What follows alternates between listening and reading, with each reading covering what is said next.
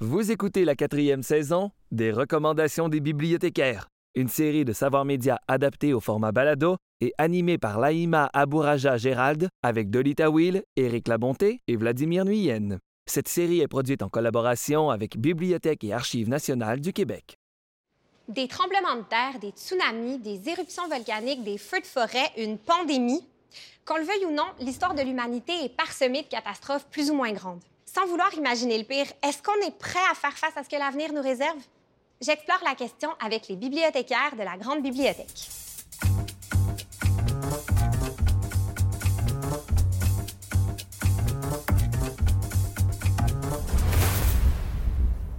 Donc, on parle de catastrophe aujourd'hui à travers trois œuvres. Donc, qu'est-ce que tu nous proposes? Alors, premièrement, Catherine Leroux, euh, qui a écrit L'avenir, publié chez Alto en 2020, qui nous transporte en fait dans un détroit québécois, ville à l'abandon où euh, la loi du plus fort euh, est la meilleure. Également, la ville en tant qu'institution ne permet pas de faire pousser des fruits, des légumes pour que l'humain puisse survivre. En fait, on suit Gloria, qui est à la recherche de ses petites filles. Les enfants, on le réalise euh, au milieu du livre, ils se sont tous euh, réfugiés dans une espèce de forêt parce qu'ils n'en peuvent plus de cette ville-là où il n'y a pas d'avenir, justement. Et puis, euh, on réalise que vers la fin, en fait, quand ils commencent à revenir, c'est là que l'espoir renaît.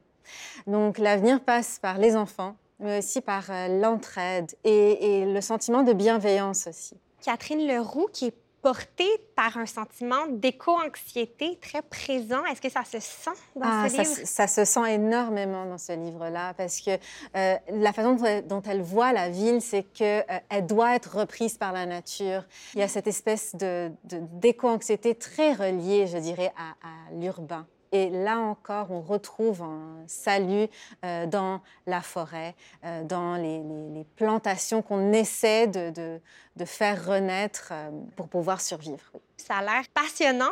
Tu une deuxième suggestion pour nous également. Alors, je vous propose Oscar de Profondis, un roman écrit par la grande Catherine Mavrikakis en 2016, publié chez la maison d'édition Héliotrope.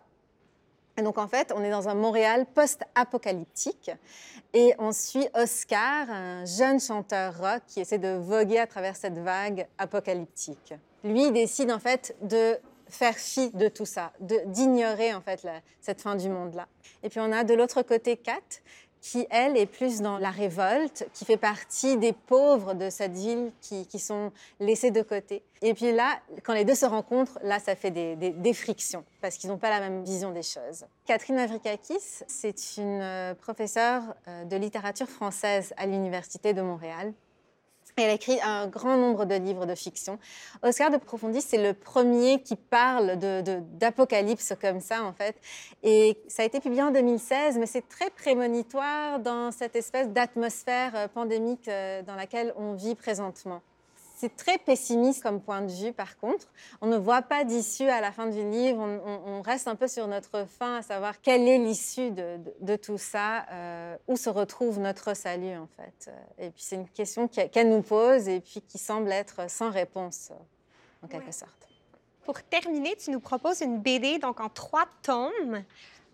Alors, euh, L'hiver nucléaire, c'est une bande dessinée, euh, dessinée pour ados. Justement, je voulais vous proposer quelque chose d'un peu plus léger et humoristique. Euh, on en a besoin dans ces temps particuliers. Alors, Hiver nucléaire, on suit Flavie, qui fait face à une explosion d'une centrale nucléaire, qui rend cet hiver encore plus présent étouffant, les, 40 mètres de neige, là, on n'en peut plus.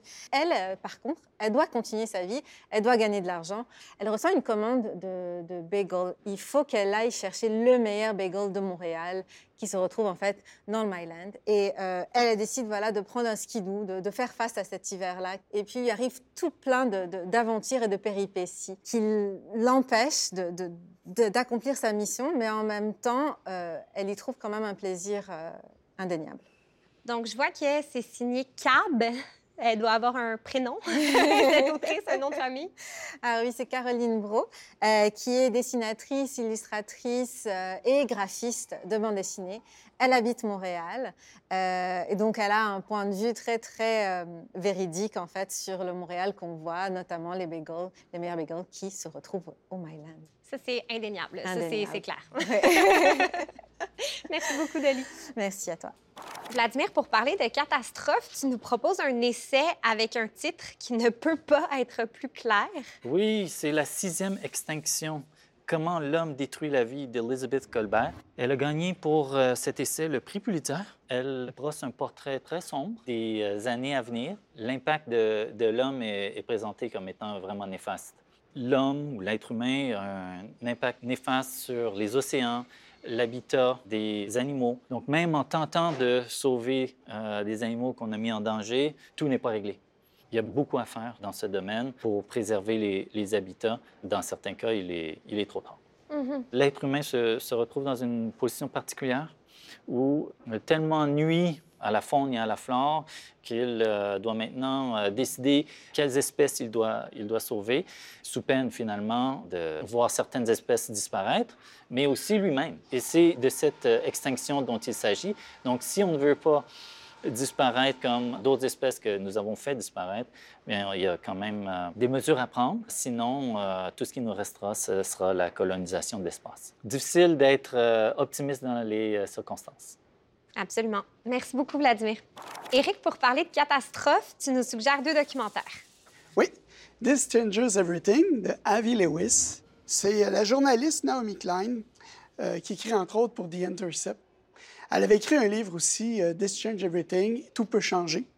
Et ça nous montre comment des gens ordinaires affrontent des multinationales sur des problèmes environnementaux. En gros, dans, dans son documentaire, Naomi Klein a dit Attendez pas après les gouvernements pour faire quelque chose faites de l'action citoyenne. Il faut s'organiser par soi-même parce que le gouvernement est souvent juge et parti dans ces situations-là. Elle propose l'engagement citoyen pour lutter contre les gros pollueurs. Elle montre aussi que les Premières Nations sont souvent les premières au front pour lutter contre les pollueurs en question. Par exemple, il en ce moment, il y a les Wet'suwet'en en Colombie-Britannique qui luttent contre une compagnie qui veut passer un pipeline sur leur territoire. Ce film-là, il est vraiment intéressant parce que c'est rare qu'on voit des films portant sur la solidarité et la communauté. C'est un film optimiste. C'est quand même pas rien d'être capable d'en tirer quelque chose d'optimiste dans, un, dans une réalité aussi sombre au final. Là.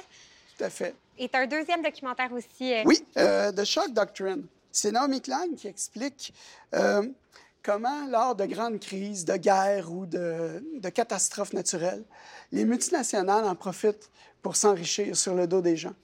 Euh, parfois, les gouvernements en profitent pour passer des mesures de privatisation qui seraient euh, impopulaires en temps normal. On voit aussi dans ce documentaire-là comment sont mis en pratique les politiques néolibérales de Milton Freeman puis de l'École de Chicago, qu'on appelle le capitalisme du désastre. Le documentaire prend toute sa pertinence parce qu'on est en train de vivre une crise mondiale en ce moment.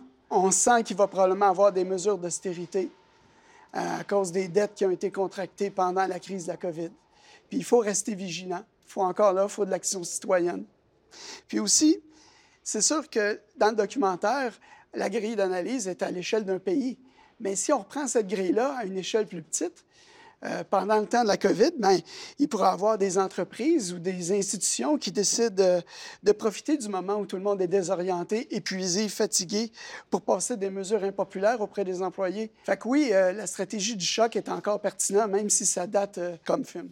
Oui, et Naomi Klein, pertinente à travers les époques. Merci, Eric. Merci beaucoup. C'était Les recommandations des bibliothécaires, une série adaptée au format balado, animée par Laïma Abouraja Gérald, avec Dolly Tawil, Éric Labonté et Vladimir Nuyen.